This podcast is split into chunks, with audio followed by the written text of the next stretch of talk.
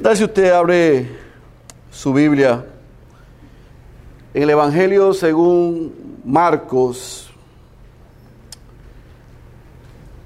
Vamos a leer en esta mañana y a estudiar desde el versículo 14 al versículo 29. Vamos a ver al Rey Jesús confrontando la incredulidad. Marcos capítulo 9, versículo 14 al 29 en lo que usted lo encuentra. La semana pasada estuvimos viendo al Rey de Gloria, a nuestro Señor y Salvador Jesús, llevando a tres de sus discípulos, Pedro, Juan y Jacobo, a un monte y allí se transfiguró. Allí mostró su gloria. Ese evento en aquel monte fue uno de los eventos más gloriosos en la vida terrenal de nuestro Señor Jesús. Su bautismo fue espectacular. Ahí hizo presencia el Padre y el Espíritu Santo. Pero en su transfiguración, donde también hace presencia el Padre y el Espíritu Santo, lo que se conoce y conocimos y explicamos como teofanía, era un momento importante en el ministerio de Jesús porque estaba adelantando quién era Él y a lo que venía. Sin embargo, vimos, como hemos visto por los pasados meses, que los discípulos todavía no podían entender quién era Jesús. Así que con eso como recordatorio y en contexto, mire lo que sucede cuando Jesús y estos tres discípulos bajan del monte. Marcos capítulo 9, versículo 14, están allí. Vamos a leer, oramos para pedir la asistencia de Dios y su Santo Espíritu y comenzamos a trabajar. Cuando volvieron a los discípulos, vieron una gran multitud que les rodeaba y a unos escribas que discutían con ellos. Enseguida, cuando toda la multitud vio a Jesús, yo quiero que circule esta expresión, quedó sorprendida. Y corriendo hacia él, le saludaban. Y él les preguntó, ¿qué discutís con ellos? Y uno de la multitud le respondió, Maestro, te traje a mi hijo que tiene un espíritu mudo. Y siempre que se apodera de él, lo derriba y echa espumarajos, cruje los dientes y se va consumiendo. Y dije a tus discípulos que lo expulsaran, pero no pudieron. Versículo 19. Respondiéndoles Jesús dijo, oh generación incrédula, ¿hasta cuándo estaré con ustedes?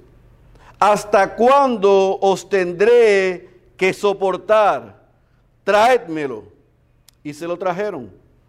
Y cuando el Espíritu vio a Jesús, al instante sacudió con violencia al muchacho. Y éste cayendo a tierra se revolcaba echando espumarajos. Jesús preguntó al Padre, ¿cuánto tiempo hace que le sucede esto? Y él respondió desde su niñez.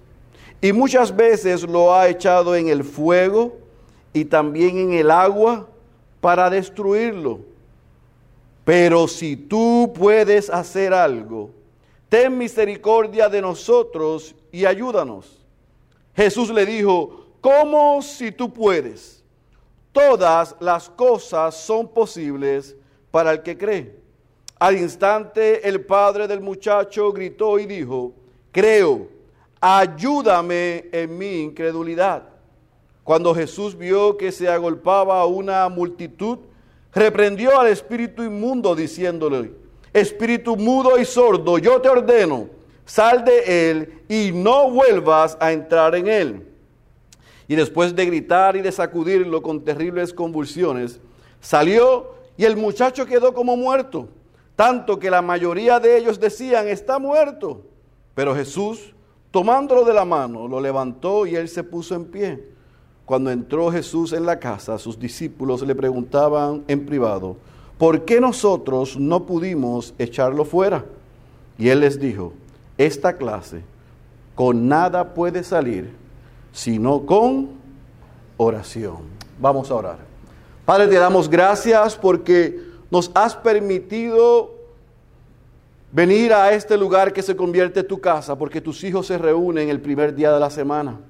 Hemos presentado nuestras oraciones, nos hemos arrepentido de nuestros pecados, hemos confesado con nuestros labios que tú eres el Dios soberano, el Dios omnipresente, el Dios omnipotente, que Jesucristo es el Rey de Gloria y hemos reconocido nuestra necesidad de ti.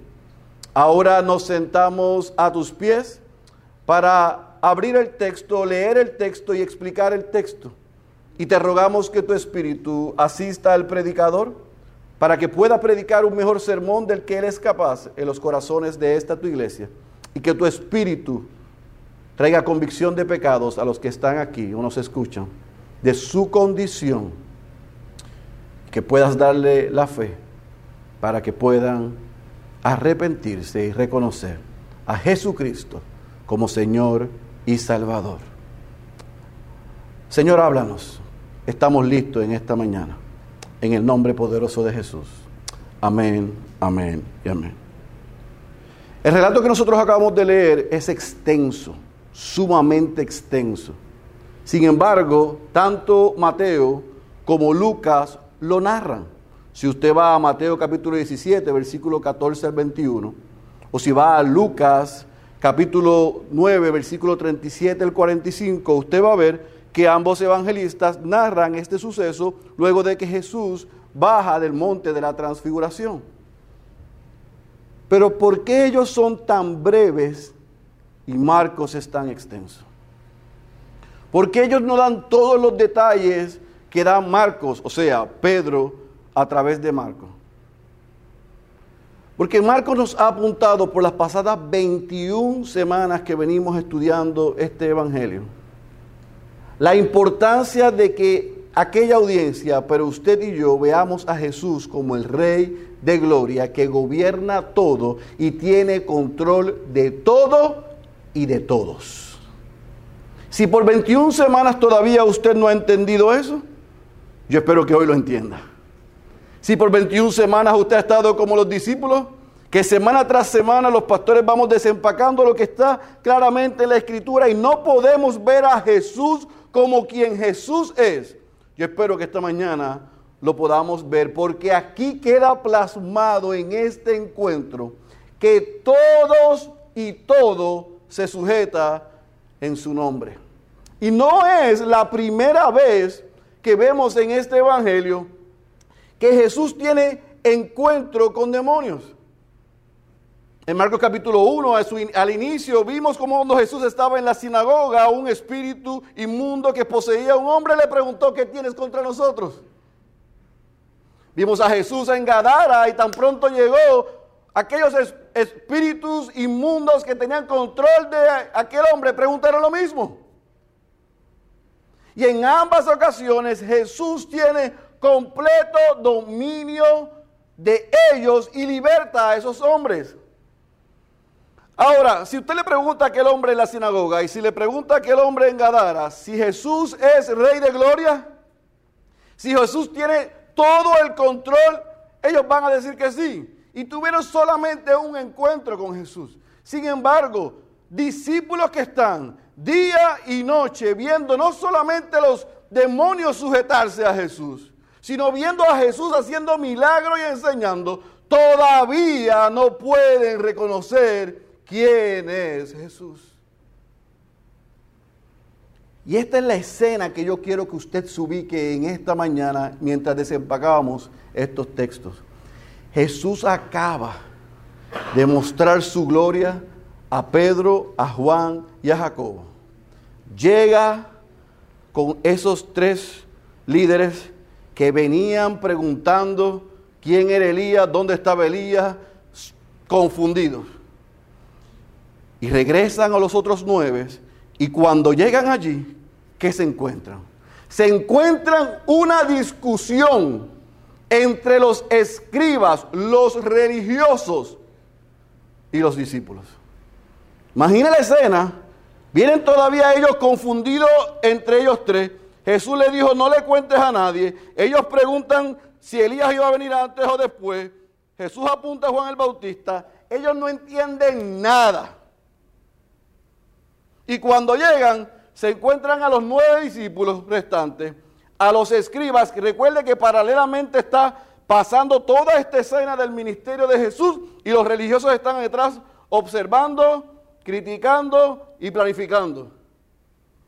Así que mientras esto sucede, llegan ellos, una multitud se acerca buscando a Jesús. Jesús los ve a ellos discutiendo y les pregunta, ¿qué pasó aquí? ¿A quién le hizo la pregunta según el texto? Es, para que me contesten. ¿A quién Jesús hace la pregunta de que, ¿por qué están discutiendo? A sus discípulos. Pero ¿qué nos dice el texto que quién contesta? ¿Un discípulo? El hombre causante de la discusión. Él toma el liderazgo y le dice, Señor, vamos a leerlo literal, versículo 17, Maestro, te traje a mi hijo que tiene un espíritu mudo y siempre que se apodera de él, lo derriba y echa espumarajos, cruje los dientes y se va consumiendo. Y dije a tus discípulos que lo expulsaran, pero ¿qué? No pudieron. Ahora, recuerda la escena, Jesús baja, ve esa esa, discusión, esa algarabía, esa gente y esa multitud que estaban allí, el texto nos dice en el versículo 15 que al ver a Jesús quedaron sorprendidos. Pero yo quiero que usted entienda lo que en el original dice, queda sorprendido. Esa expresión se repite dos veces adicionales. Y es como si el fanático más fanático de Michael Jordan viera a Jordan en vivo. Es como si el fanático más fanático de su artista favorito lo encontrara en vivo. Esa expresión sorprendido era, ellos quedaron, wow. Y Jesús en vez de ir a atender el wow de ellos, dice, ¿qué está pasando aquí? Y sus discípulos que estaban en guerra, en discusión con los religiosos, en vez de responder, responde el papá y dice, yo traje mi hijo está endemoniado, está incontrolable. Se lo te lo traje a ti, pero tú no estabas aquí. Así que los discípulos trataron de quitar el demonio, de sacar el demonio, y no pudieron. ¿Está conmigo? Eso fue lo que sucedió ahí. Ahora, fíjese que en esa escena hay cuatro protagonistas secundarios. Está el número uno, los religiosos.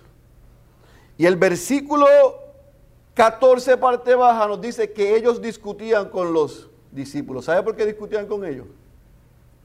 Porque ellos estaban burlando de los discípulos. Los religiosos se estaban burlando de los discípulos. Los escribas estaban burlándose. Tú andas con este que se llama maestro. Tú andas con este que llaman Mesías. Ustedes andan con este despectivamente hablando de Jesús. Y yo vi que Él les dio autoridad a ustedes. Y ustedes no pudieron sacar el demonio de ese muchacho. Ese es el primer protagonista secundario, los escribas. El segundo, o el segundo grupo de protagonistas son los discípulos. Que en ese momento, cuando Jesús llega, estaban frustrados porque no pudieron hacer lo que Jesús le había dado autoridad para hacer. ¿Está conmigo? Sí que están frustrados. Número tres, está el Padre el que toma la iniciativa, el que responde la pregunta, que está aquí angustiado y está desesperado. Y número cuatro, está el muchacho. Ese joven que está poseído y atormentado por un demonio. Cuando Jesús pregunta qué sucede a esos cuatro protagonistas y responde el papá, la respuesta de Jesús es sorprendente. La respuesta de Jesús es sorprendente porque Él confronta la incredulidad de los escribas y de los discípulos. Y dice el versículo 19, la parte de arriba, oh generación incrédula,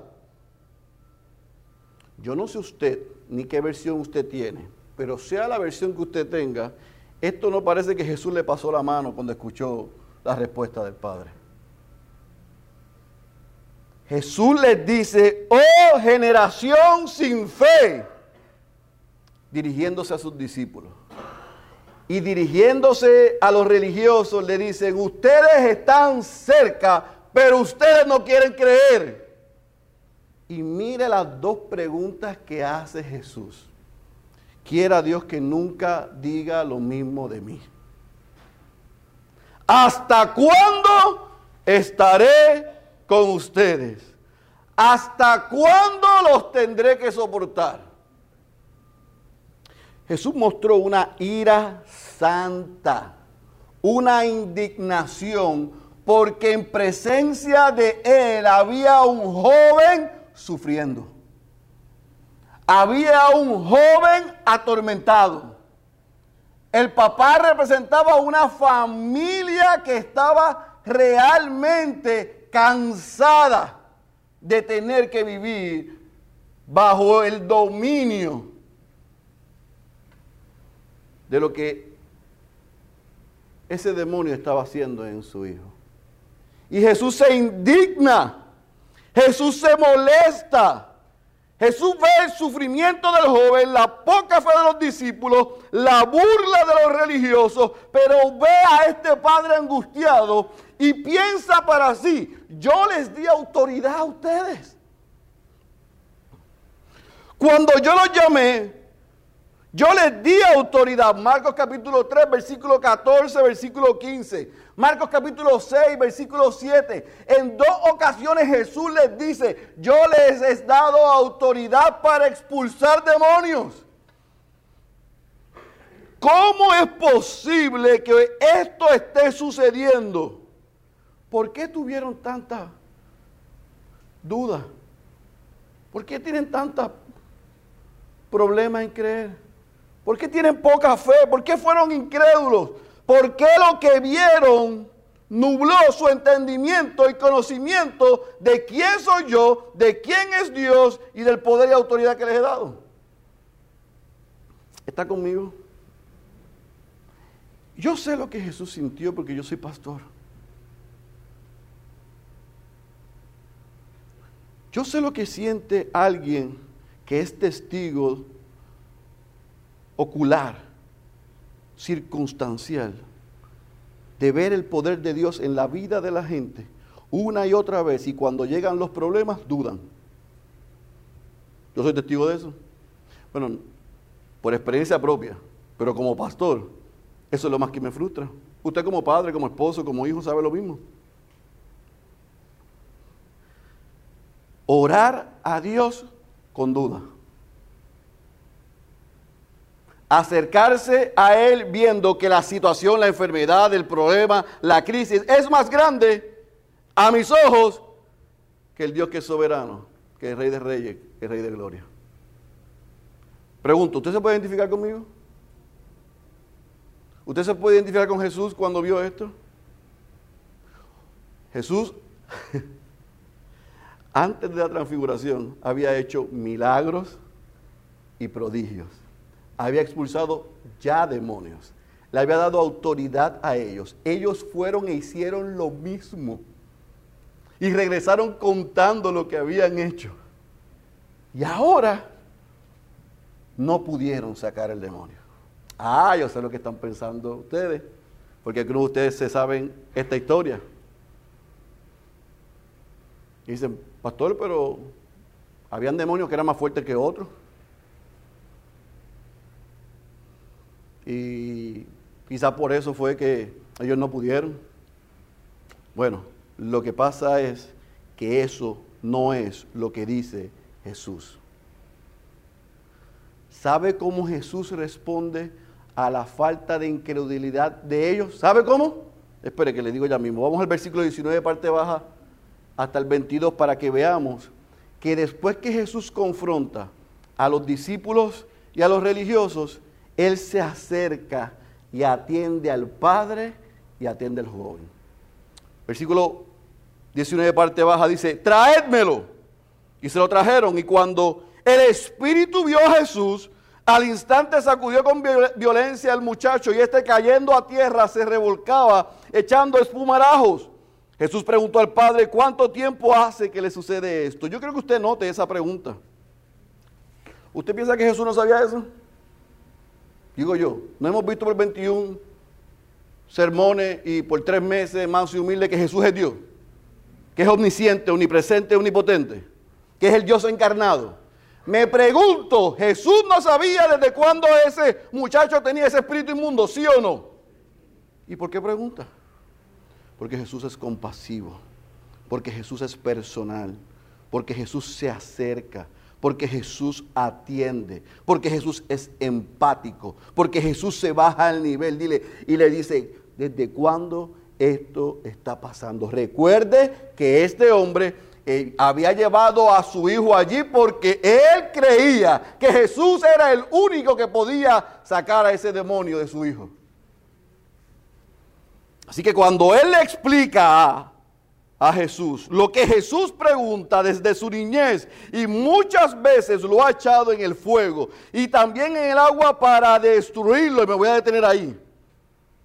Yo quiero que usted entienda por un momento, amada iglesia, lo que el Padre estaba experimentando. Yo no sé que todos los que estamos aquí no somos padres. Yo sé eso.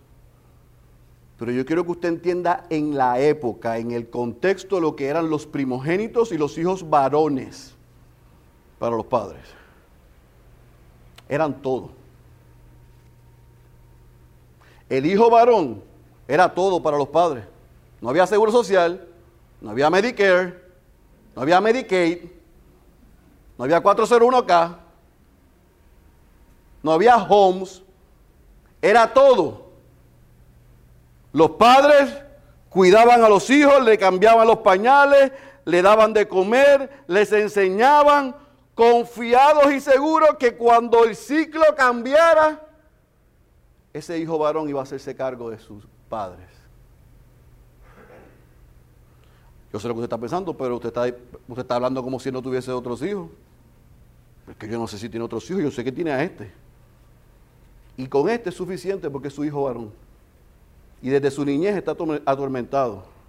Y yo quiero que usted se ponga en el lugar de ese padre al tener ese hijo hasta edad adulta, póngale 20, 22 años, 19, 25, viendo a ese hijo actuar como está actuando y siendo poseído de la manera que ese demonio tenía a ese joven. Usted escuchó que el padre explicó que él botaba espuma, se revolcaba, lo tiraba al fuego, lo tiraba al agua, se golpeaba.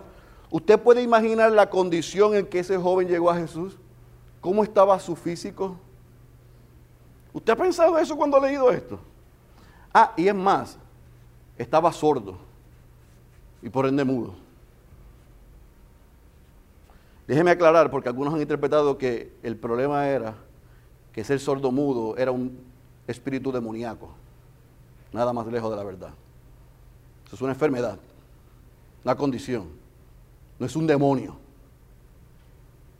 Sino que por la posesión, la condición que estaba ese joven fue tan y tan y tan difícil que el papá debe estar angustiado. Mire, hace unas semanas atrás yo vine a dar clase aquí a la residencia a los internos. Y Denis venía conmigo. Ella estaba manejando, guiando, y yo estaba revisando mis notas para la clase. Nos paramos aquí en la luz de San Patricio de donde está Liberty, donde estaba AT&T, y Denise, yo estoy aquí, Denise está ahí, está observando que hay un, alguien dándole un señor mayor dentro del carro, golpeándolo como usted no imagina. Y que dicen, Félix, mira lo que está pasando. Yo tiré la, la computadora, salí del carro, yo no estoy viendo a la persona, le doy un golpe a la ventana y grito, ¡No! La cara del Señor que estaba guiando fue una cara que yo no la puedo describir. La angustia de ese Señor me hace.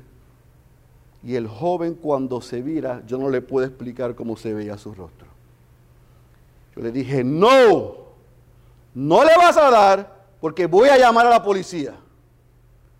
Y él bajó su cabeza hizo, se puso en posición fetal y empezó a llorar. Yo miro otra vez al padre y el padre llorando me dice, gracias, gracias, gracias. Y yo nos fuimos detrás y el, hombre, el muchacho se quedó en esa posición porque se asustó, evidentemente tenía alguna condición, pero mi mensaje de detente lo asustó, pero eso no es lo que me llama la atención. A mí me dio mucha lástima ver a ese joven así. A mí lo que llamó mi atención fue el rostro de su padre. De una angustia, dejándome saber con el rostro, usted no se imagina lo que yo estoy viviendo con este muchacho. Gracias por hacer lo que hizo. Denis después monta, se monta y me dice, tú eres loco. Porque tú no sabes quién es ese muchacho, tú no sabes lo que pudo haber hecho. Y yo le dije, ¿y qué iba a hacer? ¿Dejar que destruyera a ese caballero? ¿Por qué le estoy diciendo eso? Porque el rostro de aquel caballero se quedaba corto a la expresión de angustia de este papá cuando el Dios encarnado estaba en su presencia y le pregunta, ¿desde cuándo esto está pasando? Y él le narra lo que está sucediendo. Ahora, le dije que nos quedáramos en el versículo 22 parte alta, pero mire lo que dice la parte baja del 22. Hasta ahí está todo, ahí todos somos empáticos con él. Ahí todos nos podemos relacionar, pero mire lo que dice la parte baja del 22. Pero, circule eso, pero si tú puedes hacer algo, ten misericordia de nosotros y ayúdanos. Y aquí es que se pone la cosa buena. Porque después de Jesús confrontar la incredulidad de los discípulos y de los religiosos, de atender al Padre y al muchacho, tiene que escuchar el efecto, escuche bien, porque no juzga el papá, el efecto de la incredulidad de los discípulos en la vida de este hombre. Lo que pasó con el Padre no es lo mismo que lo que pasó con los discípulos.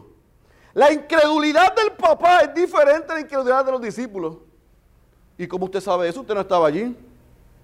Porque cuando Jesús llegó y preguntó qué estaba pasando, el que respondió con inmediatez y certeza fue el Padre diciendo, yo te traje a mi hijo para que tú lo libertaras. En otras palabras, yo estoy seguro que el único que es capaz de libertar a mi hijo de la garra de Satanás eres tú. Pero estos que andaban contigo me pusieron a dudar.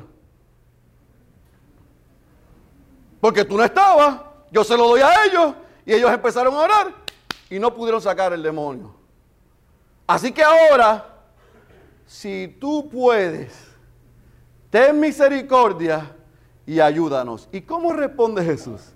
Jesús responde, oh generación incrédula, ¿hasta cuándo tendré que estar con ustedes? Lo tendré que soportar. Así responde Jesús. Si hubiera estado Félix Cabrera, probablemente respondía así. Pero Jesús no responde así. Jesús vuelve y aunque lo confronta con su incredulidad, es empático y le dice, ¿Cómo que si quiero? ¿Cómo que si puedo? ¿Cómo si yo tengo la autoridad, el poder o el interés de hacerlo? Al que cree, todo le es posible. Ahora, tengo que hacer un disclaimer, porque hay iglesias por ahí que han tomado esa porción para decir que todo lo que tú creas, Jesús dijo que iba a ser posible. Y eso no es lo que Jesús dijo. Así que no pida casa, carro, ni novio, ni novia, ni esposo, ni esposa, pensando que a todo el que le cree le es posible, porque eso no es lo que Jesús dijo ahí.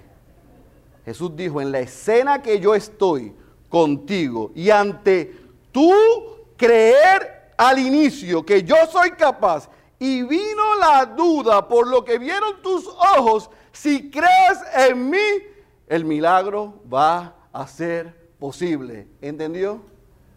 Eso fue lo que sucedió ahí. Así que Jesús, cuando le dice eso, esto es lo que yo me, me llevé a esta madrugada estudiando. La respuesta del Padre. Jesús lo corrige con amor. Jesús lo exhorta a creer y ver que es posible. Y mire cómo responde el Padre. Creo. Y mire lo que le dice a Jesús. Ayúdame en mi incredulidad. Tú tienes que entender, Jesús, mi condición. Tú tienes que entender, Jesús, lo que yo he pasado. Jesús, esto, esto es difícil. Jesús, ya, ya yo no aguanto más. Jesús, pero por eso te lo traje. Pero perdóname por haber dudado. Ayúdame en mi incredulidad. Yo creo, yo redirijo, yo reenfoco yo quito mi mirada del demonio sobre mi hijo y la pongo sobre ti porque sobre ti está mi esperanza, mi seguridad. Y tú eres la razón por la que yo lo traje. Perdóname por haber desviado la mirada y por favor ayúdame en mi incredulidad. ¿Está conmigo? Porque eso fue suficiente, porque el versículo 25 dice, no dice que Jesús volvió al ataque en una conversación con él, sino que al ver la multitud que está viendo la escena, reprende al espíritu inmundo diciendo, y esto es lo que yo quiero que usted subraye de esta expresión, yo te ordeno, sal de él, y que dice, y no vuelvas a entrar en él. Y yo sé que usted puede pensar, pastor, o vio algo cuando Jesús le preguntó al Padre, y cuando le trajeron a Jesús el muchacho, que el espíritu se revolcó en el, muchacho. Yo espero que usted entienda esta expresión porque la decían cuando yo era pequeño. El demonio estaba tirando el último aletazo. Estaba haciendo, como dice en inglés, su último show of force, su última demostración de fuerza y sacudió al muchacho, lo tiró frente a Jesús para hacer un espectáculo, pero reconociendo que era Jesús. Y cuando Jesús le ordena, vuelve y hace otro espectáculo, pero tiene que obedecer porque todo y todos, incluyendo a Satanás y sus demonios, se tienen que sujetar a la voz de Jesús. Y Jesús le ordenó y el demonio obedeció y salió de él. Pero dejó a ese joven en una condición tan y tan y tan grave físicamente que dice Marcos que cayó como si estuviese qué? Muerto. Y la gente gritó que está muerto. Y aquí se han preguntado, ¿habrá estado muerto o no murió? ¿Sabe cuál es mi respuesta? Yo no sé porque yo no estaba allí. Lo que a mí me interesa es lo que dice el versículo 27. Jesús tomándolo de la mano, lo levantó y él se puso en pie. El demonio huyó y la petición del Padre fue concedido. El Hijo, probablemente por muchos años o por primera vez, estaba en sí. ¿Usted imagina la alegría que eso trajo al Padre? ¿Usted imagina la esperanza y el futuro como ahora lo veía el Padre? ¿Usted imagina cómo ese Padre ahora veía a Jesús? Usted imagina cómo ese joven veía ahora a Jesús. Usted imagina cómo la multitud que se aconglomeraba allí y estaban luchando para ver, vieron a Jesús. ¿Por qué le estoy diciendo eso? Porque ninguna de esas cosas es narrada en el texto. Lo que nos narra es La respuesta de quién? De los discípulos. Vaya conmigo al versículo 28 y versículo 29. Si yo hubiera narrado, yo hubiera añadido, mira, el padre estaba bien contento, el hijo abrazó al padre, le dio las gracias a Jesús.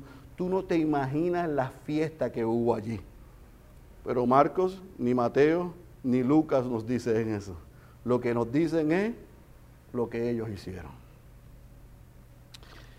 Y cuando Jesús entró en la casa, sus discípulos le preguntaban en qué. ¿Sabe? El nivel de vergüenza de ellos había llegado a lo máximo. No lo dijeron en la multitud, le dijeron,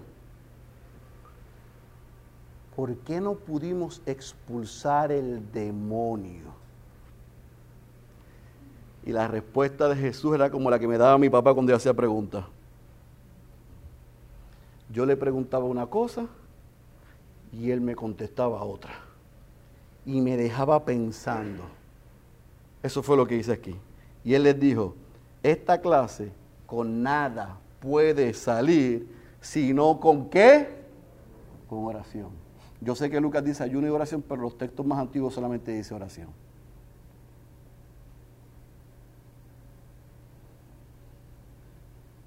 En otras palabras, Jesús les dijo, ¿sabe por qué ustedes no lo pudieron sacar? ¿Sabe por qué ustedes están avergonzados? ¿Sabe por qué ustedes me hablan en privado y no frente a la multitud me hacen la pregunta? Porque ustedes están decepcionados de ustedes mismos. Y esto es lo que yo quiero que usted entienda, que Jesús le está enseñando con esta respuesta. Nosotros nos decepcionamos de nosotros mismos cuando confiamos en nosotros mismos. Nosotros nos decepcionamos de nosotros mismos cuando nosotros confiamos en nosotros mismos. Los discípulos ante aquella multitud quisieron demostrar el poder está en mí, como decía una canción por ahí. Y se quedaron cortos.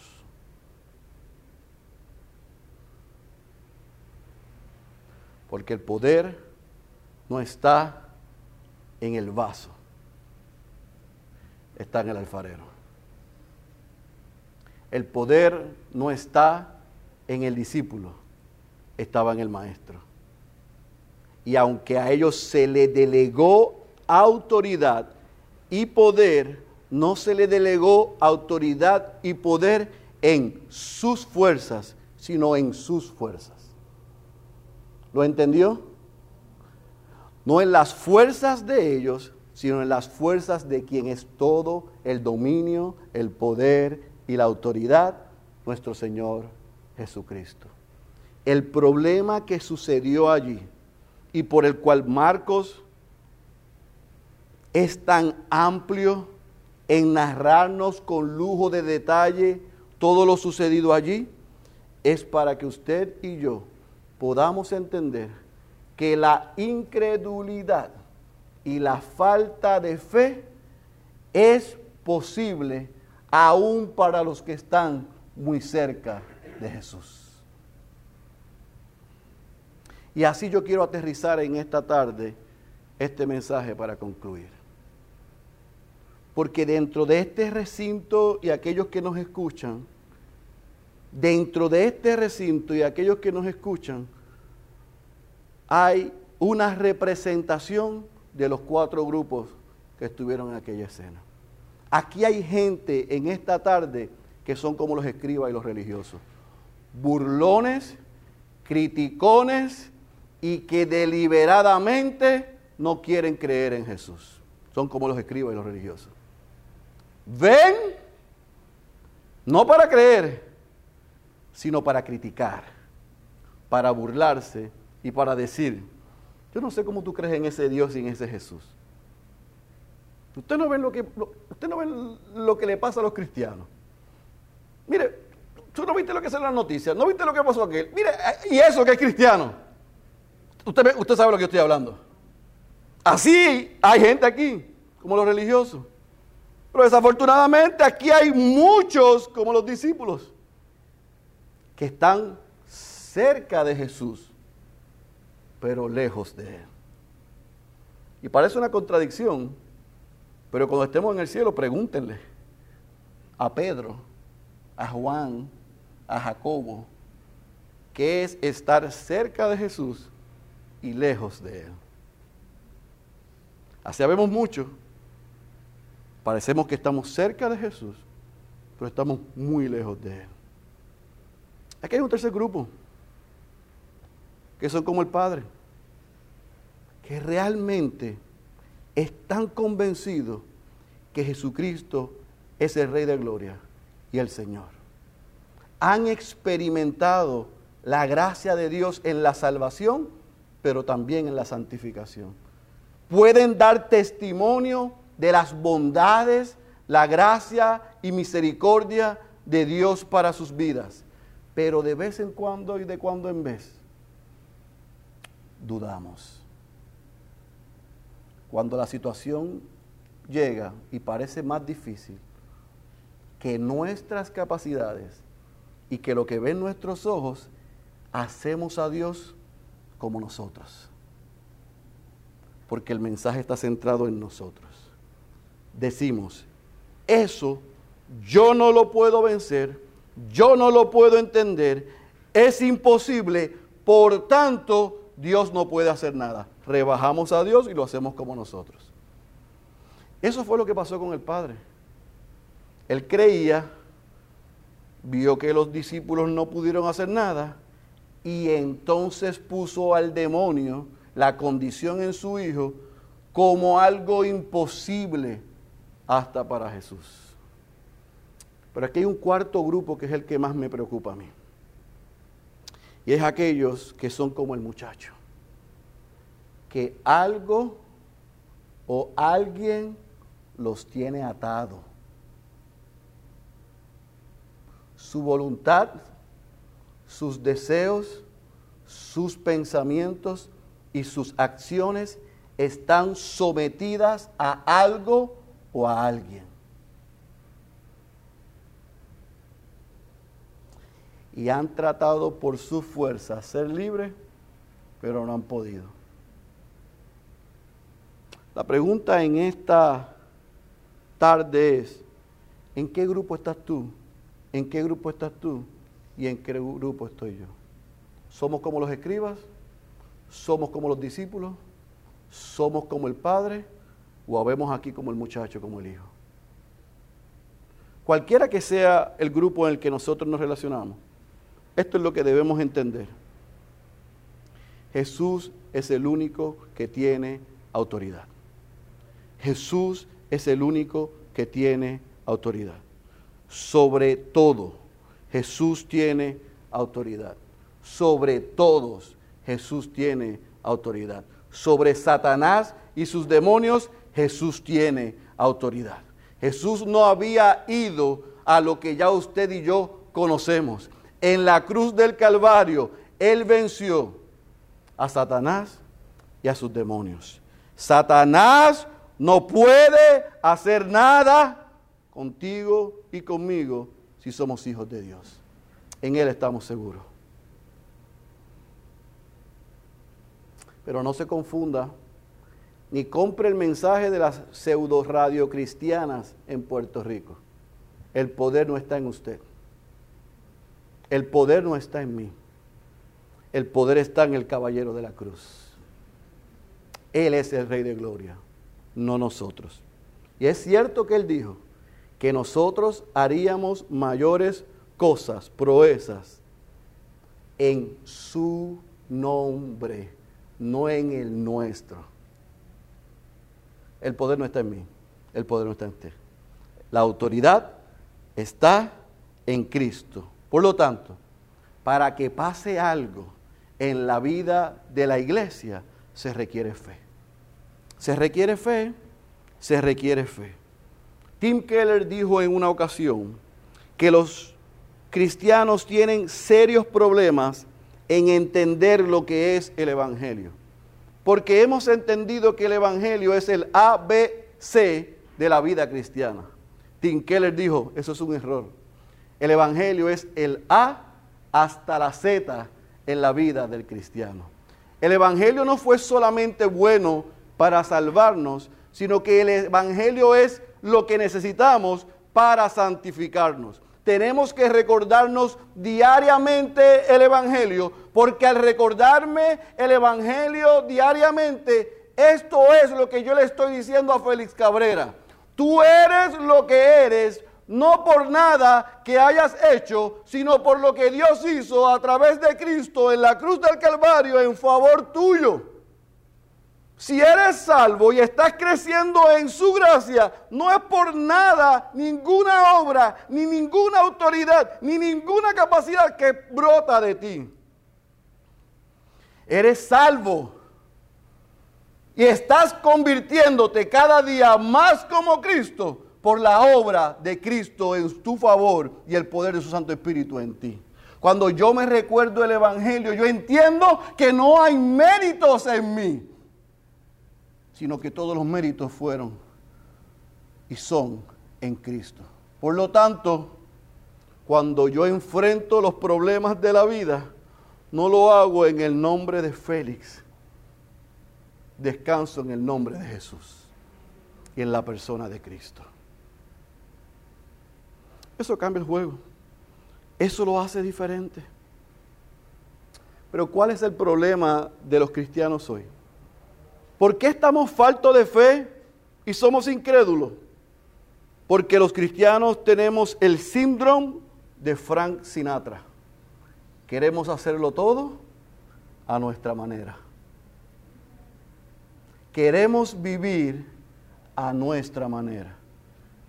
Nos sentamos este domingo mirando el reloj porque ya hay hambre. Ya el pastor está terminando, cantamos una canción, nos vamos y regresamos a vivir la vida a nuestra manera.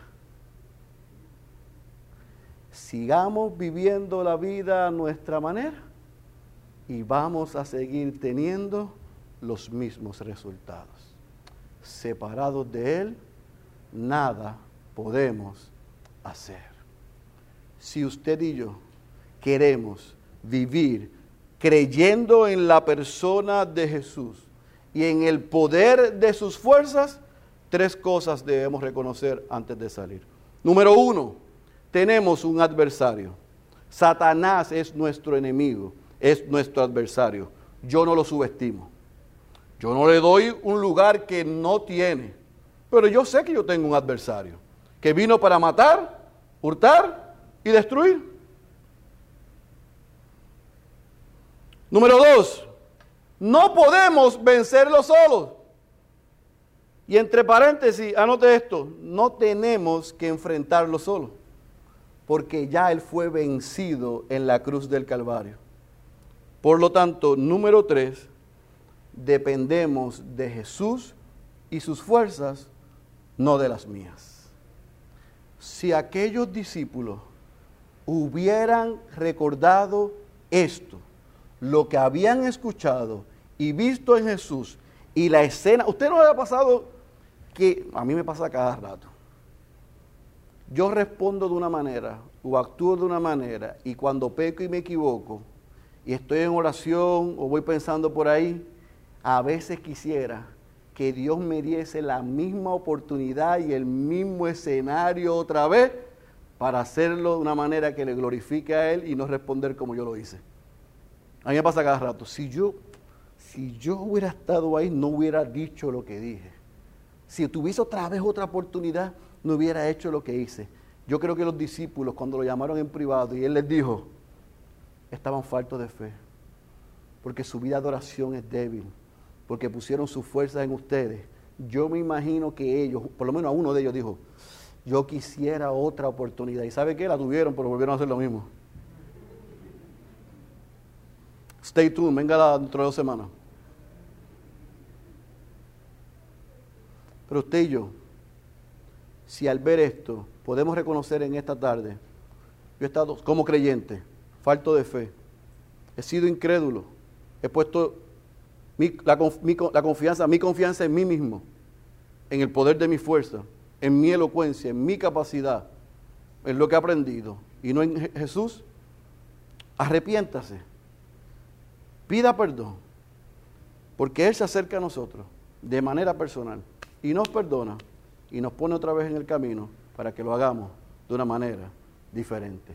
Cuando lo vayamos a hacer de una manera diferente, recordemos, tenemos un adversario, no lo podemos enfrentar solos, no necesitamos hacerlo solos, Jesús le venció, no lo hagamos en nuestra fuerza, hagámoslo en su fuerza. Si tú eres creyente, abraza esa verdad en esta tarde. Si no eres creyente, tengo una mala noticia para ti.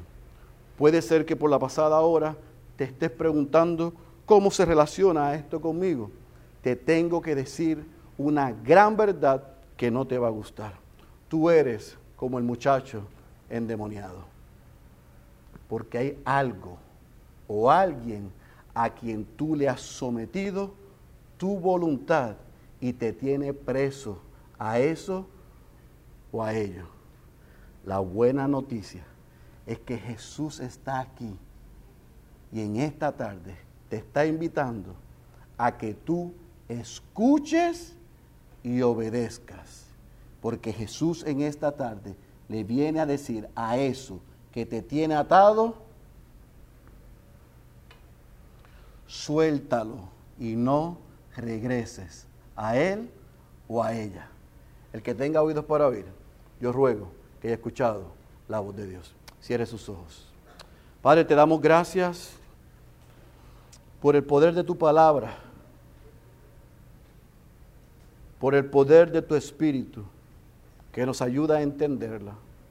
Pero Padre, gracias por lo que hiciste en la persona de Cristo en nuestro favor. Señor, algunos aquí venimos a criticar y a burlarnos de quien tú eres y de lo que estás haciendo en la vida de otros. A eso, Señor, traerles convicción de su condición y llévalos al arrepentimiento. Padre, habemos algunos aquí que somos como los discípulos.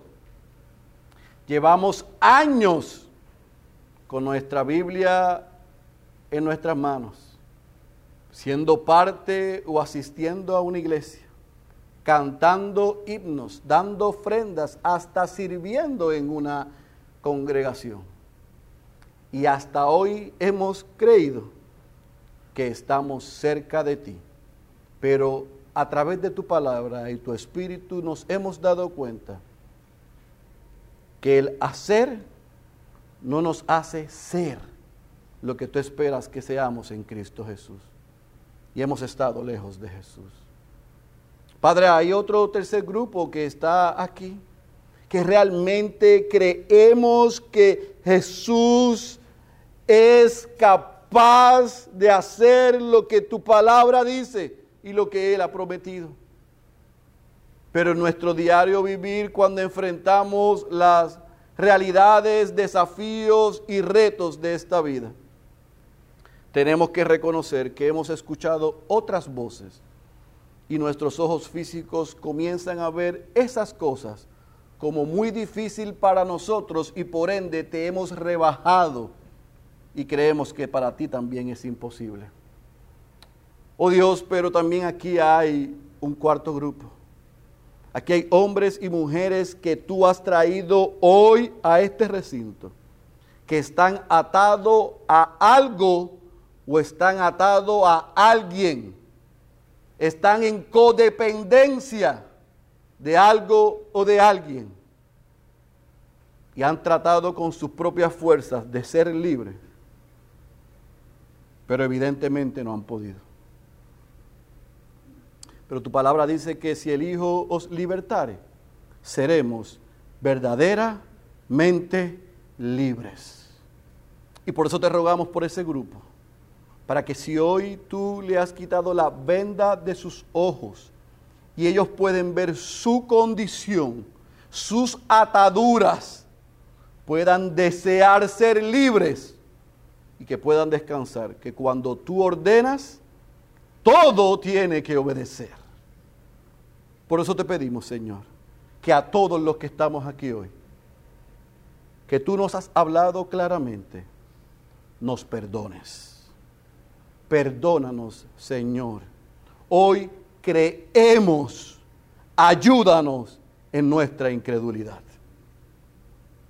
Y que las obras que hemos visto en estas 22 semanas que tú has hecho y que muchos de nosotros también has hecho, nos recuerde que el poder está en ti y no en nosotros, para que podamos caminar y confiar de que tú eres suficiente, tú eres mejor que todo y que todos.